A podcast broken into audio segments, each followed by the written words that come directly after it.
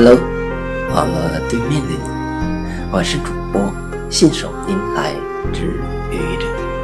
今天是星期一，欢迎收听愚者金历史。亲爱的听友，你知道中国第一次参加奥运会是在什么时候吗？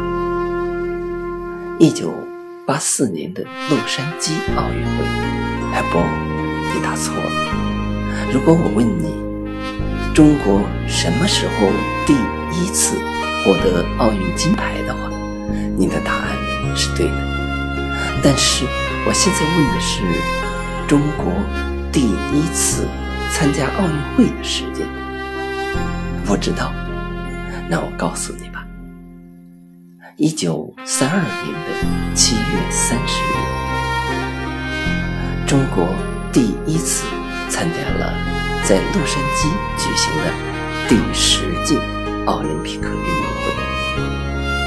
当年的七月一日，在东北大学体育系毕业典礼上，张学良宣布，刘长春和于西蔚作为运动员，宋军富作为教练员，代表中国出席第十届奥运会。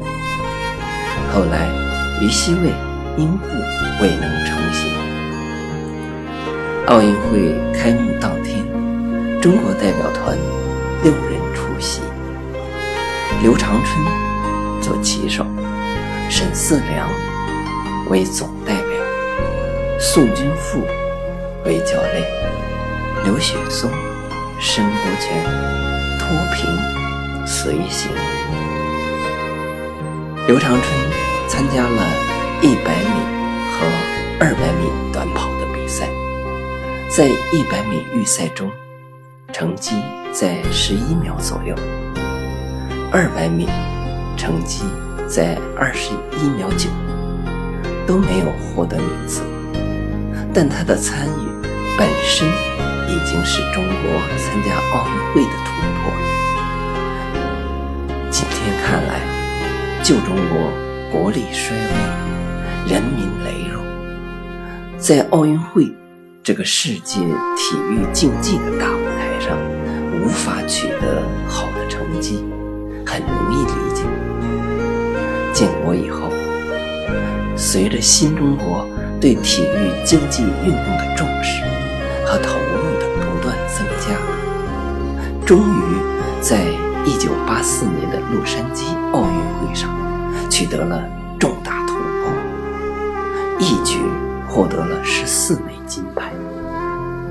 之后，中国奥运大军的金牌数虽然偶有起伏，但总体上呈增加之势。